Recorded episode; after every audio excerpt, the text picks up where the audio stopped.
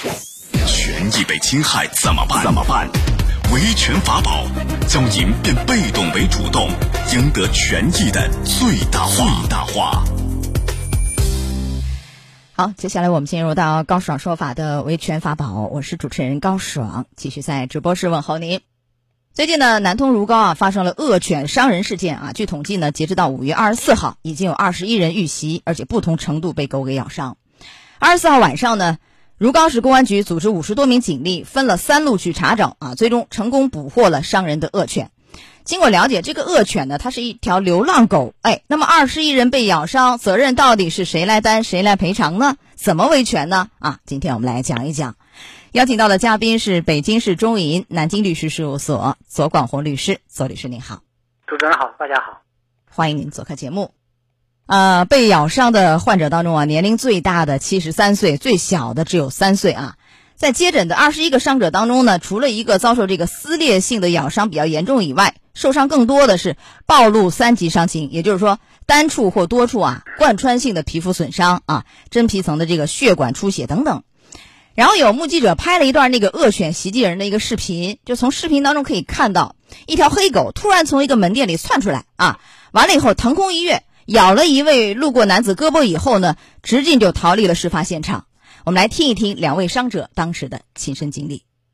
那条黑狗就从那个大门就是外面就是说跑进来了，跑进来嘛，它就往我身上就是说一扑，一扑以后我以为它跟我玩，我还两个手去抱它，谁知道它一口一口就把我肚肚子咬上了。我就去楼上呢，它狗子到后后面咬了一口，我就是报幺幺零，再打幺二零去急救中心去接我们的。然后你到了医院，发现什么情况？发现好多人都都被这一条狗咬了。好，来，左律师，这个警方呢，最终在二十四号晚上成功把这条恶犬给抓获啊，送到了流浪犬的收检所。这是一条流浪狗啊，所谓的野狗。那这个野狗伤人，没有主人的，二十一人被咬伤。谁来去赔偿呢？没有主人，你找谁呢？这事儿，这个赔偿的主体到底是谁？会不会因为没有这个主体，最后的赔偿会很难？如果真的是找不到狗的主人的话，就确实很难，因为你没有责任主体啊。但是一般来说呢，像这种狗的话。一般来说都是都都应该是可应该通过各种录像和追踪，公安通过这种手段是可以找到主人的。但是有野狗真的就是没有主人的，有这样的情形。如果这样的话，就没有办法去获得赔偿，这是一个。然后您说的我很好奇，怎么能通过这个公安的手段，啊，倒查到这个狗的主人？能查到吗？是人遗弃的，或者是有人比如说看管不当跑掉的啊，逃逸的，能查到这样的情形？通过录像。为什么呢？因为现在我们都有监控了嘛，可以通过监控看一下这个狗的这个轨，这个行走的轨迹，偷渡轨迹来确定狗刚开始从哪儿出来的，然后再进一步确定狗究竟究竟是彻底是啊在野生的，还是说有人饲养的，因为这个不慎让狗管理不善让狗逃逸了，还是其他什么原因导致的？啊，这个可以查到。嗯，好，那如果是有人比如说遗弃的啊，管理不善。或者是逃逸的，我没看好，跑了找不着了啊，类似这样的，那这个狗的主人是要担责任吗？这个没有任何问题啊，肯定担责任的，因为根据民法典的规定啊，这个遗弃或者是让管理不善导致动物逃逸造成他人损害的，由狗的主人承担侵权赔偿责任，是所有的赔偿是吧？对，全部所有的全部二十一人所有的呃医疗费、误工费。交通费也在里头是吗？所有的这个损失等等啊，我只是举例啊。好，这是一个。还有，如果是比如说遗弃的啊、跑掉的，这个狗的主人要不要担一定的，比如说嗯，行政方面的一个处罚，会不会有？刑事够不上吧？二十一人被咬伤，够得上吗？这个无论是行政处罚也好，还是刑事处罚也好，我们都讲一个主客观相一致的原则，也就是说，这狗的主人对于伤害这个后果。有没有预见？这第一个，第二个，如果是预见了，主观上有没有放任或故意？如果说狗主人啊，这个遗弃狗的时候也没有预见到这个后果，或者说呃，因为管理不善导致狗逃脱了，也没有能够预见到狗会咬人这个情况，一般来说很难够得上行政处罚或者是刑事处罚啊。其他的刑事和行政都没有。对，呃，咬的很很严重，这个也不会涉及到是吧？如果他没有主观的这种放任或者是故意，没有，没有啊。哎，但是这样如果说。这条狗跑了好多年了啊，就或者说丢了好久了，那这个也不影响追责吗？跑了有两三年了，甚至是更长，然后狗伤人了，这个也不影响追责吗？主人方面这这个不影响追责啊，因为你作为狗的主人、管理者或者饲养者，你就有这个义务，这个管就有一个管理的义务，这个控制的义务。因为流浪狗到了社会上，它就是一个危险源，而你作为狗的主人啊，所有者，你就有这个义务来控制这个危险源。只要你没有尽到管理义务啊，嗯没尽到控制义务，导致这个危险源在社会上流荡，给他人、给社会造成危险，你就要承担责任。这个和时间长短没关系，我丢了多长时间没有关系，对是吧？好，然后有报道说啊，因为这个当地的群众说，这个狗很可能是来自于小区附近一个建筑工地，大家怀疑，当然这个要调查了，是不是？如果确实这个狗经常在那个呃建筑工地附近去流窜呐、是吧？在那儿觅食啊，怎样？那这个工地要不要担一定的责任？有有这个关系吗？工地方面的管理方是一点儿一点儿关系都没有吗？如果这样的话，这个要具体看的。嗯如果说啊，工地这一块儿，比如说工地上的工人或者食堂啊，定期的向这些狗投喂相关的食物，从而导致这个狗呢经常的定时定点到这儿来觅食啊，这种情况下，我们就可以理解为工地上的食堂或者是工人或者是这个工地就已经工地管理方就已经和这个狗之间形成了一个饲养关系。那么只要你形成饲养关系，那么这种情况下，你就要尽到一个危险的控制义务。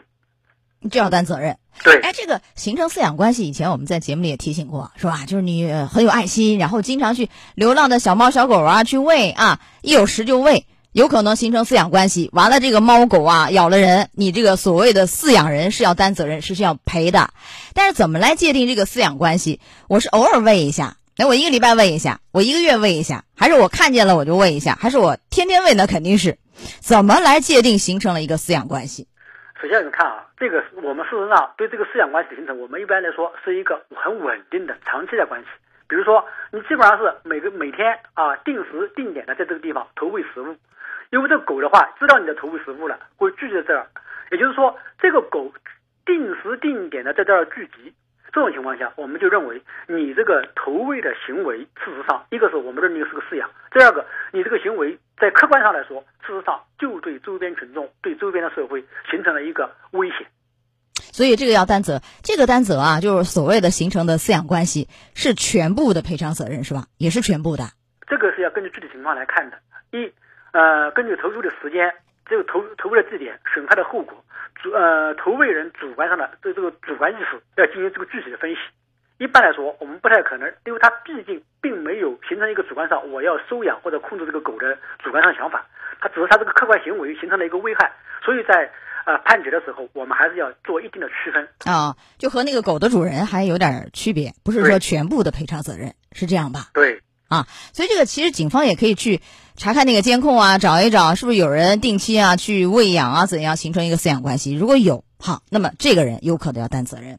哎，但是如果没有，我们假设，因为前面说了，他经常在一个工地那儿流浪，在那儿这个逃窜啊跑啊，呃如果没有这样的投喂，那这个工地就完全不担任何法律责任是吧？对也没有管理上的义务是吗？对，哎，那一般像这样的流浪狗，到底是什么样的单位在管？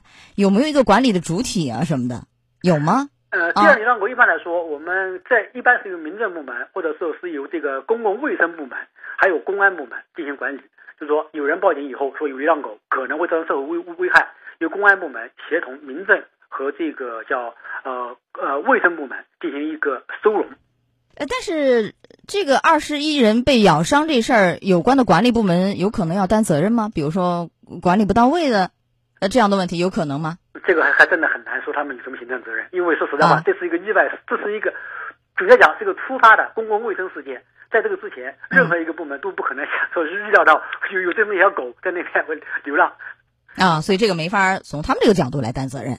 对，好，但是一般来说，我们发现这个流浪狗向哪里去举报？像您说的公安呐、有关的呃部门，前面那几个部门向他们去举报反映吗？一般来说，没错，如果说发现有流浪狗，怀疑这个狗可能会造成啊重大的公共危险事件的话，可以向当地的卫生行政部门，可以向公安部门，甚至向民政部门进行反映，由他们做出一个紧急的处置。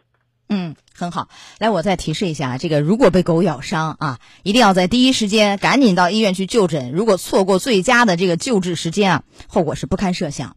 它那个狂犬病的那个潜伏期呢，可以长达三四十年，非常长。所以被狗咬伤，务必紧急就诊啊！这是一个医学方面的。虽然咱是一个法制节目，我顺道也提一下，因为确实是非常之严重啊，这个后果。然后您从法律的角度，咱提示一下好不好？除了不要。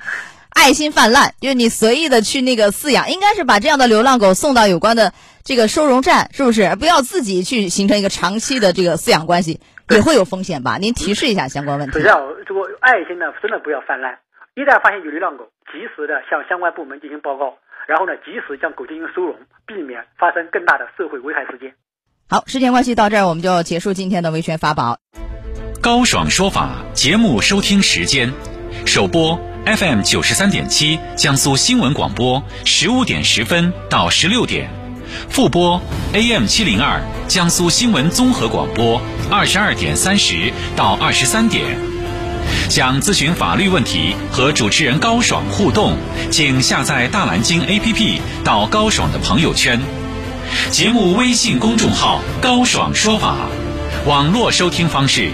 江苏广播网三 w 点 vojs 点 cn，智能手机下载大蓝鲸 APP 或蜻蜓、喜马拉雅等，搜索“高爽说法”，可随时收听。